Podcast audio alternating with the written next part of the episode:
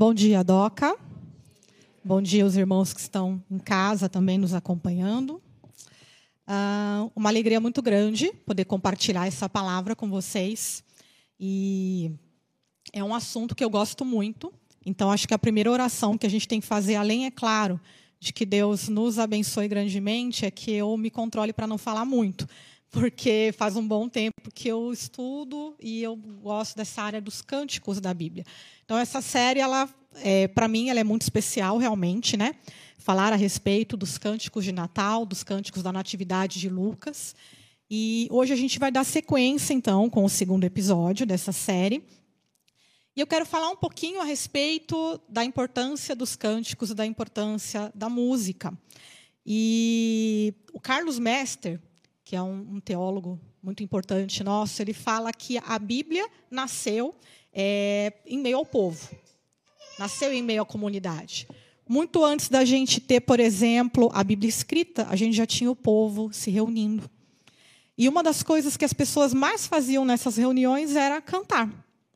E não é à toa que, entre os textos mais antigos que a gente tem na Bíblia, estão cânticos. Então, por exemplo, o cântico de Débora, o cântico de Ana e o cântico de Miriam são considerados os textos mais antigos que a gente tem é, conhecimento da Bíblia.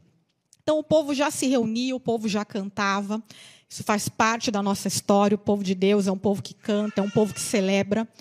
E a música ela tem essas funções, sabe? Ela tem essa função que é uma função estética, evidente, a gente sabe, a gente gosta de música, a música enche o nosso coração mas ela também tem uma função de integração social. A música nos integra, ela nos une.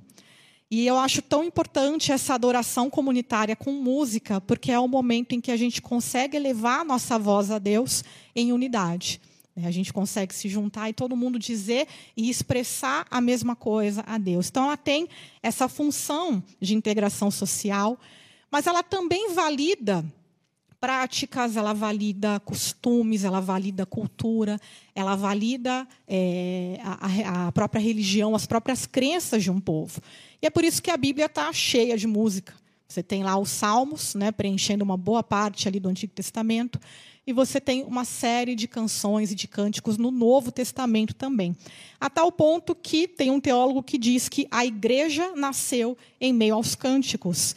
Porque Lucas, quando vai falar do nascimento de Jesus, ele coloca quatro cânticos na sua narrativa, na sua história.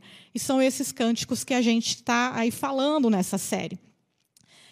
É, Douglas Campbell, que também é, é um teólogo muito importante nessa área, ele vai dizer o seguinte: toda boa música conta uma história. E uma história deve ser contada para falar de Jesus. Então, por isso que eu percebo que Lucas vai usar música, por isso que eu entendo que a música é uma expressão correta para aquilo que está acontecendo, para aquele evento, para o nascimento de Jesus, para o nascimento do Messias para aquilo que era as esperanças e as expectativas de um povo que estava realmente numa época de muito sofrimento. Então, existem coisas que somente a música consegue exprimir. Existem momentos que somente uma poesia ou uma música, a linguagem comum, a linguagem narrativa, ela não vai dar conta. Precisa de uma música para expressar determinados acontecimentos. E é nesse contexto que entra, então, esse nosso segundo cântico. E eu quero te convidar a abrir a sua Bíblia lá em Lucas, capítulo 1. Se você puder me acompanhar, então, nessa leitura. Na semana passada, nós vimos o primeiro cântico, o cântico de Maria. E hoje nós veremos, então, o segundo cântico, também conhecido como cântico de Zacarias, ou Benedictus, que é o seu nome em latim. Lucas capítulo 1, versículo 57, a gente vai ter, ler até o final do capítulo, para a gente conseguir entender o cenário, para a gente conseguir entender o contexto que leva Zacarias a cantar né, essa música tão bonita, é, expressar os seus sentimentos dessa forma. Então, vou ler o texto com vocês.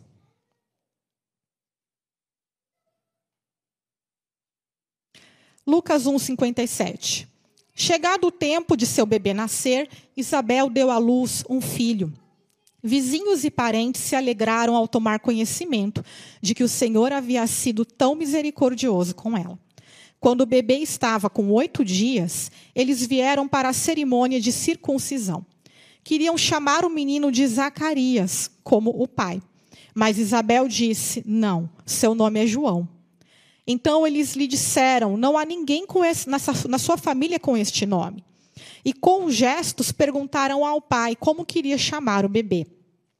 Ele pediu que lhe dessem uma tabuinha e, para surpresa de todos, escreveu: Seu nome é João.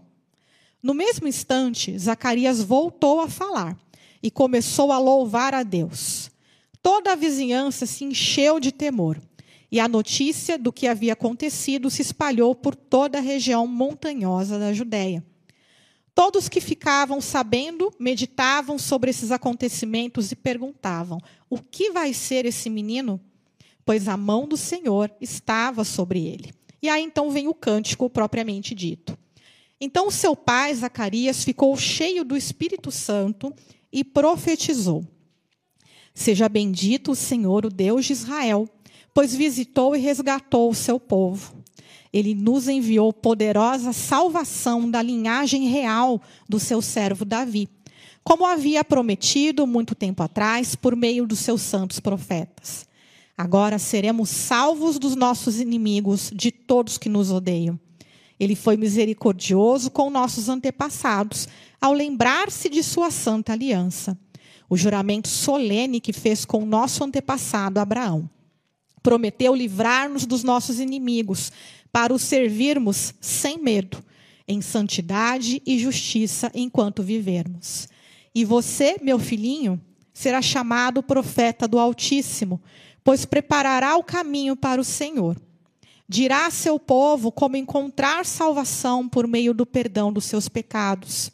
Graças à terna misericórdia de nosso Deus, a luz da manhã, vinda do céu, está prestes a raiar sobre nós para iluminar aqueles que estão na escuridão e na sombra da morte e nos guiar ao caminho da paz.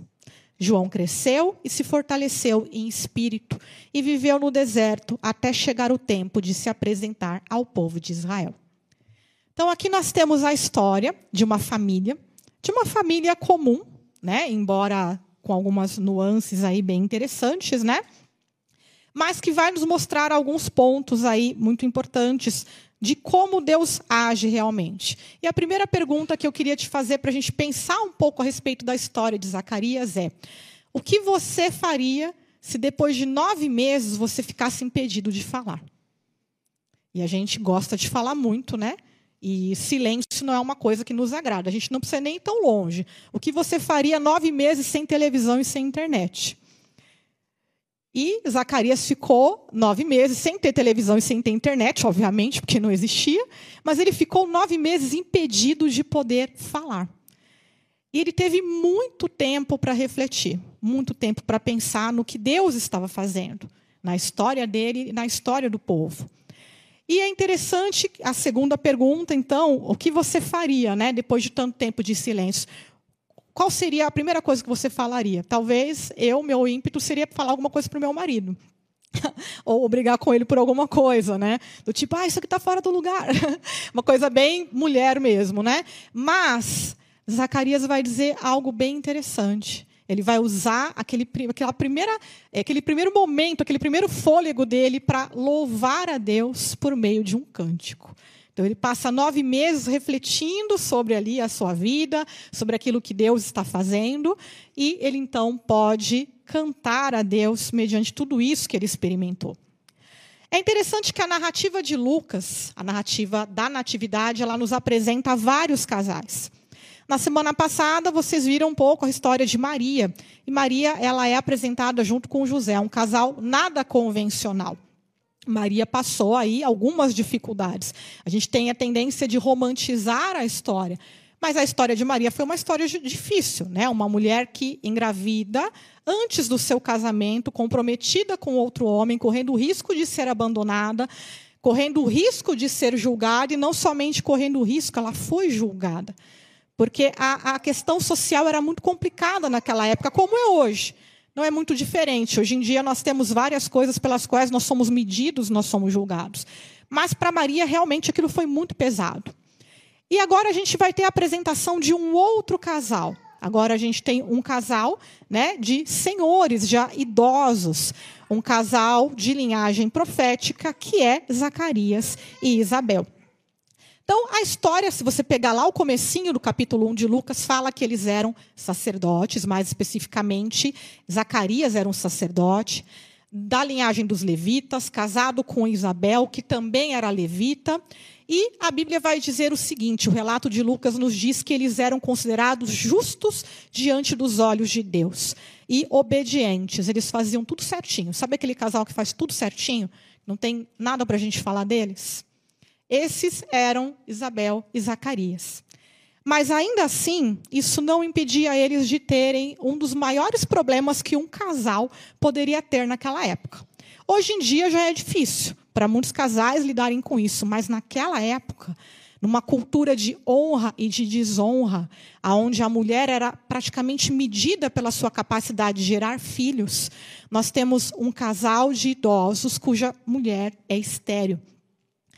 Então, veja, eles faziam tudo certinhos, eles eram sacerdotes, né, de uma linhagem sacerdotal. Zacarias estava lá no templo, estava lá trabalhando, cumprindo o seu turno, servindo a Deus, mas isso não os impedia de passar por uma dificuldade. E era uma dificuldade muito comum na Bíblia, porque se você olhar para toda a história de Israel, quantas mulheres estéreis são mencionadas? A gente tem a história de Sara, que, por sinal, a história de Sara e Abraão se parece demais com a história de Zacarias e Isabel, porque ambos já eram idosos, né? já não poderiam ter filhos por modo, pelo, pelo, pelos meios naturais, né? não de uma maneira simples. E também Sara era estéril, como também era Isabel. Mas a gente também vai ter aí, ao longo da história dos patriarcas, a história de Raquel, a história de Rebeca, o sofrimento daquelas mulheres tentando engravidar, e quando nascem ali seus filhos, elas expressam essas emoções por meio do próprio nome que ela dá a esses filhos, de como eles representavam essa esperança de ser mãe. A gente também tem a história de Sansão, cuja mãe, embora a gente não saiba o nome dela, mas vai dizer que ela também era estéril. E é muito interessante que a história de Sansão também se parece muito com a história desse bebê que vai nascer.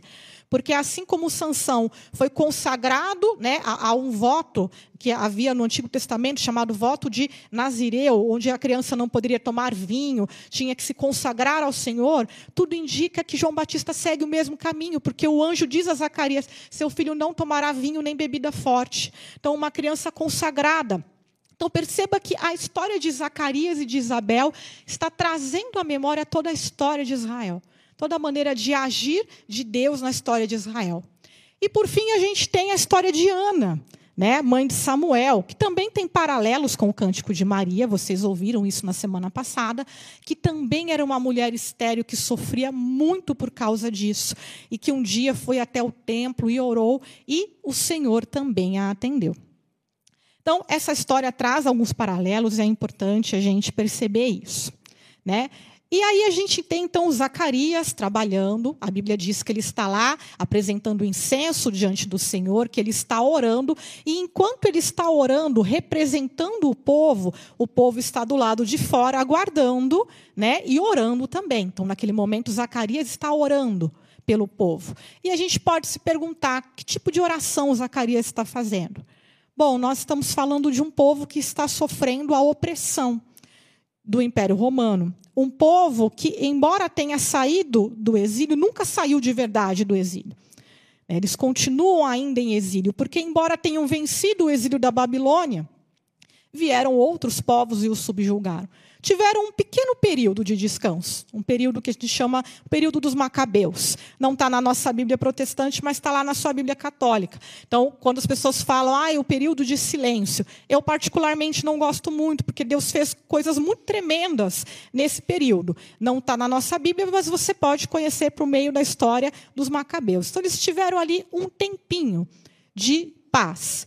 E é interessante que a própria história do Natal se conecta com essa história, porque havia uma festa chamada de Festa das Luzes, que os judeus hoje ainda celebram, chamada de Hanukkah, que é a data normalmente é muito próxima ou às vezes até coincide com a data do Natal. E essa data celebra justamente a libertação do povo por aquele breve período, do período da revolta dos macabeus. Então, aquele povo já tinha experimentado, já tinha tido um vislumbre, mas agora estava debaixo da opressão do Império Romano, estava sofrendo, tinha a sua esperança na ação de Deus, mas talvez achasse Deus está demorando muito. Deus está em silêncio. Né? Parece que Deus não está se movendo nessa história, porque a gente está aqui debaixo dessa opressão e nada acontece. Então eu imagino que a oração do povo seja muito nesse sentido: Senhor, vem, traga o teu reino, cumpre as tuas promessas, olha de novo para o teu povo com favor. E ali está Zacarias orando pelo povo, né? E num determinado momento, uma figura aparece ali no meio daquela oração. Uma figura que já é conhecida aí de nós, o anjo Gabriel. O mesmo anjo Gabriel que um dia apareceu para Daniel, quando ele estava também orando ao Senhor, pedindo por respostas no exílio. E esse mesmo anjo aparece para Zacarias agora, o anjo que tinha dito para Daniel: olha, virá uma sucessão de reinos, de dominadores, mas o reino de Deus vai prevalecer. Deus vai cumprir os seus propósitos. Tenha esperança. E esse mesmo anjo aparece para Zacarias, ele diz algo muito interessante. Porque ele vai olhar para Zacarias e vai dizer: Zacarias, não tenha medo, a sua oração foi ouvida. Aí você pensa: opa, que ótimo, então vai vir o Messias? E a segunda frase do anjo é uma frase bastante enigmática, porque ele vai dizer: você terá um filho, a sua esposa vai engravidar. E aí eu fico me perguntando, né, se eu fosse Zacarias nessa hora. Porque pensa, ele já idoso, né, já tinha provavelmente perdido essa esperança. E aqui, obviamente, é a minha interpretação. Eu não creio que ele tenha orado por isso. Eu creio que ele estava de fato orando pela libertação de Israel. Até porque ele vai agir com muita surpresa e até uma certa dose de incredulidade quando o anjo diz: Olha, você vai ter um filho. Essa notícia parece para ele muito doida, né? Ele vai ficar um pouco confuso com isso. E aí a gente percebe como Deus age de maneiras incríveis, porque de fato ele estava respondendo à oração do povo. Deus estava novamente entrando na história com salvação. Mas ele vai fazer isso por meio de um outro bebê, o bebê de um casal comum, que precederia o caminho para o bebê de Maria. Então perceba como Deus vai trabalhando de uma maneira milagrosa, de uma maneira que a gente não entende muito, e na verdade aquele bebezinho, né, milagroso da vida de Zacarias, dele e da sua esposa que já eram idosos, que já não podiam ter filhos, fazia parte daquele plano de salvação da história do Messias, fazia parte, tudo estava conectado. E talvez Zacarias não tenha entendido num primeiro momento. E então ele vai agir com uma certa incredulidade. Ele vai dizer para o anjo: Como eu posso ter certeza de que isso vai acontecer? Eu já sou velho, minha mulher também é de idade avançada. E aí a figura, e a gente não precisa ter um pouco muito medo de olhar para a Bíblia e de perceber algumas ironias, tá? Porque tem.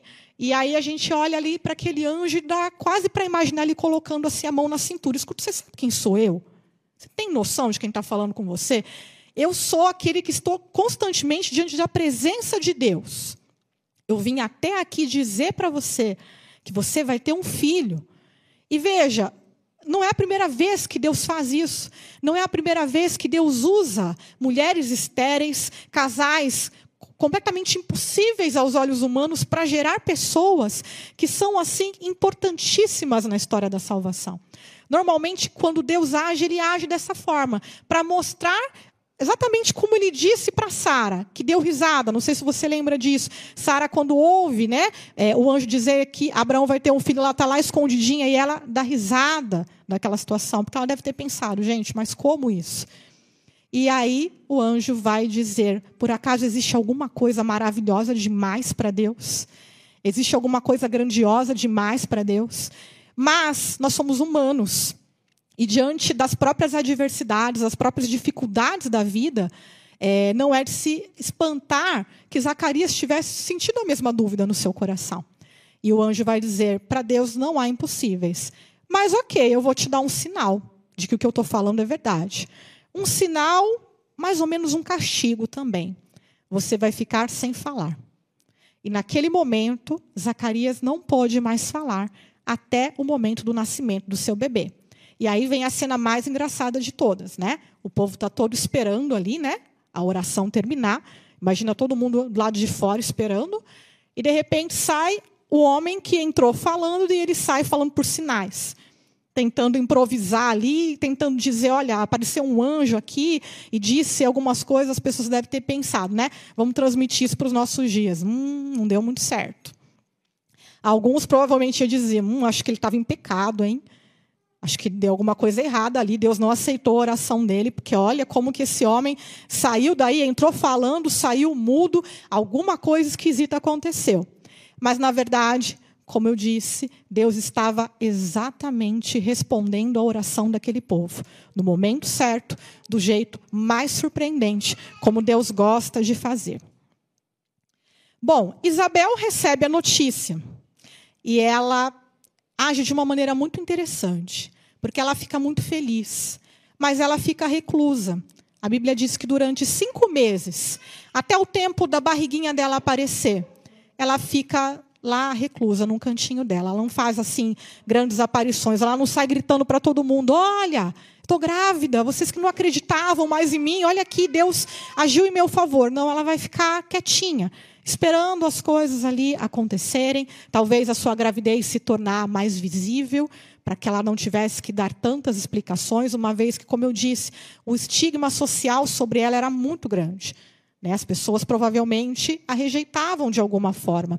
E ela vai dizer o seguinte: Como o Senhor foi bom para mim em minha velhice, tirou de mim a humilhação pública de não ter filhos. Então, como eu disse, numa cultura de honra e desonra, naquele momento, o que estava acontecendo na vida dela era algo muito maior do que o que a gente pode imaginar, porque Deus estava devolvendo a dignidade daquela mulher a tal ponto que quando a gente olha para o texto que a gente leu, a cena da circuncisão do menino, diz que todos os vizinhos, todas as pessoas ali ao redor estavam juntos, se alegrando, enquanto apresentavam o menino, se alegrando com aquele casal, que antes era envergonhado, mas que agora havia sido honrado por Deus. Portanto, o texto nos fala de um povo que tinha, como eu disse, expectativas, nos fala de um povo que estava numa situação difícil e que talvez pensasse: Deus está demorando, ou Deus não está agindo, ou Deus está em silêncio. Mas Deus estava agindo, e esse silêncio de Zacarias vai nos ensinar muito também a respeito desse suposto silêncio de Deus. Porque Deus ele intervém na história das pessoas e ele intervém nos momentos mais comuns da vida. Né? Naquele momento, Zacarias não estava fazendo nada de espetacular. Ele estava apenas cumprindo o seu ofício. Um dia de culto normal. Né, cumprindo aquilo que era a sua obrigação. Ele não fazia a menor ideia de que um anjo viria falar com ele. Ele não fazia a menor ideia de que a história dele e da sua esposa iriam mudar completamente e que iriam estar conectadas à própria história de Cristo. Portanto, Deus usa a história dessas pessoas para realizar um propósito que é ainda maior na sua história. Deus poderia ter enviado Jesus de uma maneira muito milagrosa. Ele poderia ter mandado Jesus não como um bebê, mas já pronto. Né? Jesus já com toda a sua honra, com toda a sua glória, é, é, vindo nos céus com exércitos de anjo e tomando o poder e estabelecendo o reino. Mas Deus decidiu fazer as coisas de uma maneira muito diferente, entrando na nossa história. De uma maneira que aquela criança, não somente João Batista, mas o próprio bebê, Jesus, também vai viver a nossa humanidade, passar por todas as nossas dificuldades, por todas as nossas aflições. Então Deus age de uma maneira extraordinária no nosso ordinário, naquilo que é comum. Será que a gente consegue, olhando para as nossas vidas, discernir a ação de Deus? Porque, veja, aquele povo estava acostumado a lembrar das histórias, eles conheciam a sua história. Em especial, Zacarias conhecia a história do seu povo. Ele era um levita, ele ia para o templo, ele ouvia os salmos. Os mesmos salmos que cantavam sobre como Deus havia libertado o povo do Egito, de como ele havia vencido o Faraó, de como Deus era fiel ao seu povo, de como Deus trazia libertação ao seu povo. Então, aquelas músicas formavam a memória do povo. Assim como nós muitas vezes nos reunimos aqui. domingo após domingo. E nós cantamos e nós ouvimos a palavra, mas isso não nos impede de termos nossas crises. E de muitas vezes termos nossas dúvidas também. Veja, nós sabemos que Deus pode fazer da estéreo mãe de filhos, nós cantamos isso. Mas a gente de fato consegue crer nisso? Nós sabemos que Deus realiza milagres, que Deus ressuscita os mortos, que um dos sinais do reino, inclusive, seria faz os surdos ouvirem, os cegos verem. Mas quantas vezes a gente presenciou isso? E quando a gente ora por isso, a gente ora com convicção ou a gente é permeado por dúvidas também? Veja, eu entendo que essas dúvidas fazem parte da nossa humanidade, fazem parte da nossa caminhada. A nossa caminhada ela é difícil. Mas a gente precisa lembrar constantemente de quem é Deus, do seu poder, de que para ele não há impossíveis, como o anjo declara a Zacarias. Veja, não existe impossível. E o Natal é uma época para a gente lembrar deste impossível de Deus. É uma época para a gente trazer à memória esses feitos grandiosos de Deus, porque nós somos consumidos durante o restante do ano por pelos nossos problemas, pelas nossas rotinas e corremos o risco de ser consumidos em dezembro também pelas preocupações de ah, como, onde eu vou fazer a minha ceia? Será que eu vou comprar presente? A confraternização da firma? O amigo secreto? Será que vai dar tudo certo? Vou comprar uma roupa? Vou tentar emagrecer até o Natal? Né? As meninas ficam muito com isso. E às vezes a gente é consumido por tudo isso e a gente não consegue vivenciar essas histórias do Natal. E essa, exatamente esse é o objetivo da gente estar tá contando essas histórias. Essas histórias que também são cânticos. Assim como o povo de Israel cantava, né? De como Deus havia libertado o povo, né? É, é pela sua bondade, como tem aquele salmo responsivo, pois o seu amor dura para sempre. Que a gente possa, por meio de canções, também lembrar o seu amor dura para sempre. O amor de Deus dura para sempre. E pode parecer por um momento que ele não está agindo na minha vida, na sua vida, pode até parecer por um momento que ele está em silêncio, quando a gente passa por dificuldades. Mas até o silêncio de Deus é ação. Até no silêncio Deus está se movendo. Até no silêncio ele está ensinando. Assim como Zacarias, durante nove meses em silêncio, vai aprender muitas coisas a respeito de Deus. Portanto, nesse momento, é, Zacarias passa ali por todo aquele processo da gravidez, e então chega o momento da apresentação do bebê, como nós vimos, e havia ali algo muito interessante acontecendo. Era o momento de circuncidar a criança, de apresentar ela diante de Deus, diante da comunidade, era a prática daquela época, e era o momento de nomear aquela criança. E o anjo havia dito que Zacarias deveria colocar o nome de João. Mas veja, Zacarias não podia falar. E aí vem mais uma parte engraçada na história.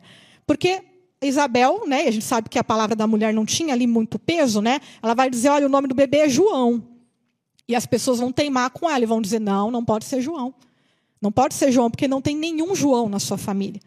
E normalmente os nomes eram assim associados, né? Então tinha que ter alguém na, na história, ali na linha genealógica, e não tinha ninguém chamado João na história da, linha, da linhagem ali de Zacarias. Eles vão dizer: olha, não pode ser João.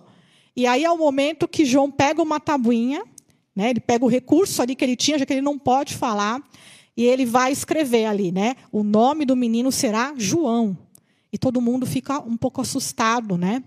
Mas quando a gente olha para o significado do nome de João, a gente entende, né? Até porque Deus, quando ele nomeia, Deus faz questão de nomear aquela criança, sempre tem um propósito, sempre tem um significado, sempre tem uma ação profética acontecendo.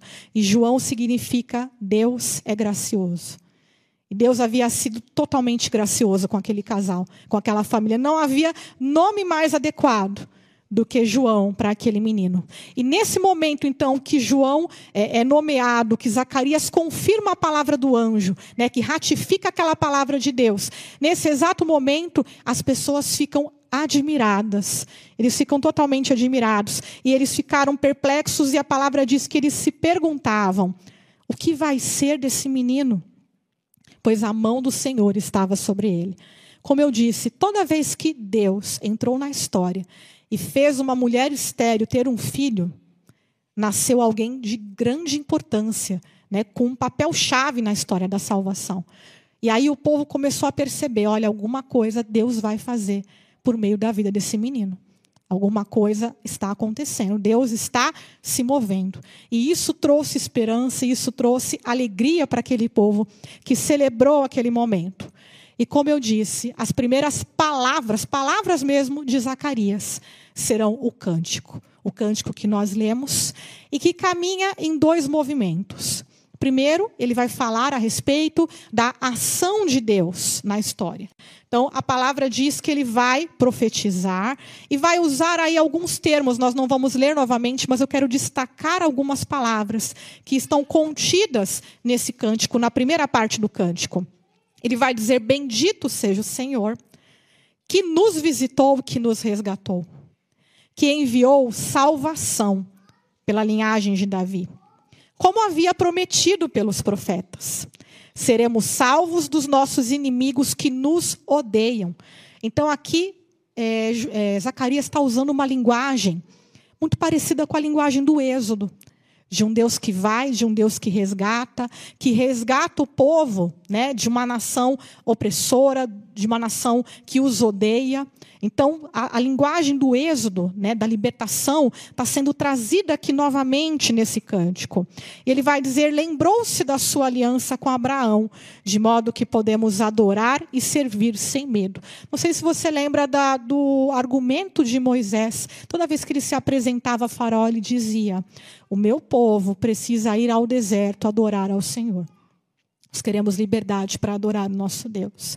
E aqui, nesse momento, né, trazendo de novo essa história de libertação, Zacarias percebe que a partir do nascimento de, do Messias, desse momento chave na história que Deus estava ali trabalhando, e por meio daquele bebezinho também que eles haviam gerado na sua velhice, Deus estava trazendo uma nova libertação para o seu povo mas uma libertação muito mais ampla do que simplesmente uma libertação política.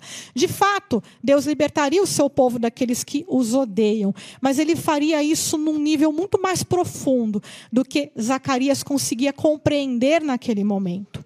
E então ele vai para a segunda parte do cântico, aonde ele olha para o seu bebê e ele diz algo muito, muito bonitinho. Ele vai dizer: "E você, meu filhinho", né? E aí Acho que a gente consegue assim imaginar, né? E quando a gente imagina, bom, eu choro, né? Porque pensa alguém idoso, sem qualquer expectativa, olhando para um bebezinho e dizendo: "Você, meu filhinho". A gente percebe o carinho na fala dele. Você, meu filhinho, você será um profeta. Você vai preparar o caminho como achar salvação e perdão dos pecados, você vai ensinar as pessoas. Como elas vão encontrar salvação em Deus? É você que vai fazer isso. Você vai falar para eles da luz que vem e que surge em meio às trevas. Daquele que vai guiar o caminho, o verdadeiro caminho da paz. Você vai ser essa criança. Você vai ser esse menininho. E aí a gente percebe como essa canção, ela nos ensina tantas coisas porque ela nos ensina a respeito de Deus, de um Deus que intervém na história, que ouve orações, que gosta de responder orações e que as responde das maneiras mais fantásticas possível. Porque com certeza aquela não era a resposta que Zacarias esperava, mas Deus estava de fato respondendo orações de um Deus que envia Jesus, como eu disse, para entrar na história, para redimir o seu povo. E não somente o seu povo, mas para redimir a história de todas as nações, de todos os povos. Para redimir a minha história, para redimir a sua história também. Portanto, essa série de mensagens né, de Natal, dos cânticos de Natal, é, o meu desejo é que, de fato, ela fale muito aos nossos corações. E ela acende essa esperança de novo. Essa esperança daquele que veio um dia, mas ele vem novamente. E nós vivemos aí nesse intervalo no intervalo daquele Messias prometido que já veio, mas que virá. E que, assim como João Batista teve um papel muito importante, o papel de preparar o caminho do Senhor, que a gente possa entender que esse também é nosso papel. Nós também temos um papel nessa história, nós também temos um papel profético de anunciar essa luz que veio ao mundo, de anunciar esse que é o verdadeiro caminho, o caminho da paz. Então, da mesma forma que Zacarias olha para aquela criança e diz: Olha, você será um profeta do Altíssimo. Nós podemos olhar para as nossas crianças e dizer que vocês sejam profetas do reino de Deus. Nós podemos olhar para as nossas vidas e, e, e declarar e desejar isso, que eu seja uma voz profética num período de tantas trevas como nós estamos vivendo, que nós possamos trazer luz e esperança, porque esse é o desejo de Deus, né? É, é para isso que Ele nos chamou. Então Deus age com graça na história por meio de Cristo e nós agora ansiamos esse segundo momento, nos lembrando com muita esperança e com muita alegria da sua primeira vinda. Isso é o Natal. Esse é o momento que nós estamos revivendo. E eu quero ler uma frase para vocês do N.T. Wright que diz o seguinte: Independente de quem você seja ou de onde esteja, a história de Jesus da manjedoura em Belém ao túmulo vazio e além dele pode passar a ser a sua história. E ao se tornar a sua história, também se tornará a sua vocação.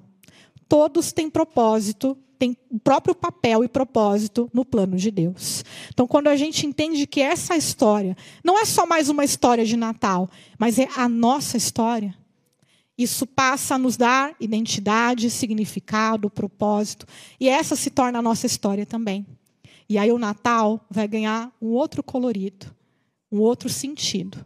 E a gente até pode transmitir isso de uma maneira melhor para as pessoas.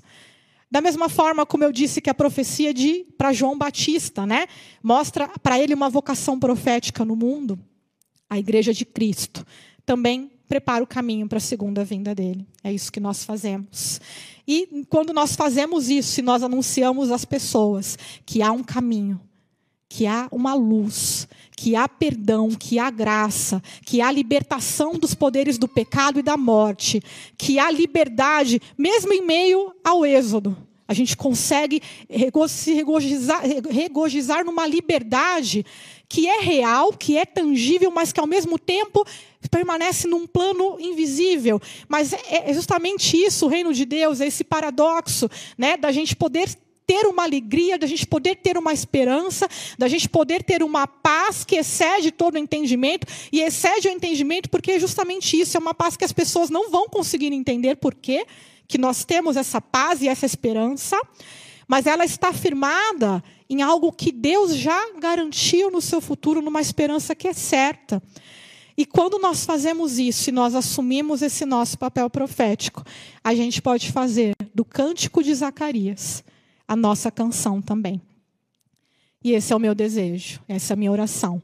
Que o cântico de Zacarias seja o nosso cântico de um Deus que visitou o seu povo, que se lembrou das suas promessas, de um Deus que não fica em silêncio e que até o silêncio dele nos ensina alguma coisa, como ensinou a Zacarias. De um Deus que se move na história e que usa as nossas vidas, aonde nós estamos, com toda a nossa simplicidade, para cumprir os seus propósitos e os seus planos. Eu quero te convidar a orar comigo nesse momento.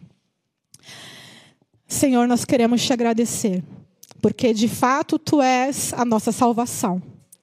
De fato, tu és o Deus que olha para o teu povo, que ouve orações e que as responde das maneiras mais maravilhosas possíveis, de maneiras que às vezes a gente nem consegue entender. E que a gente possa, Pai, nessa manhã sermos renovados na nossa fé, nos nossos corações, no nosso conhecimento que temos do Senhor, que possamos nos lembrar das antigas histórias, das velhas canções, que moveram o seu povo no passado, que movem ainda o seu povo, e que elas sejam o motor para que possamos declarar novas canções a Jesus. Que Ele seja sempre o motivo das nossas canções. Que o Senhor nos encha de alegria, nos encha de paz, de regozijo, da paz que excede todo entendimento. Nós oramos juntos aqui como comunidade, como família, e é em nome de Jesus que nós oramos. Amém.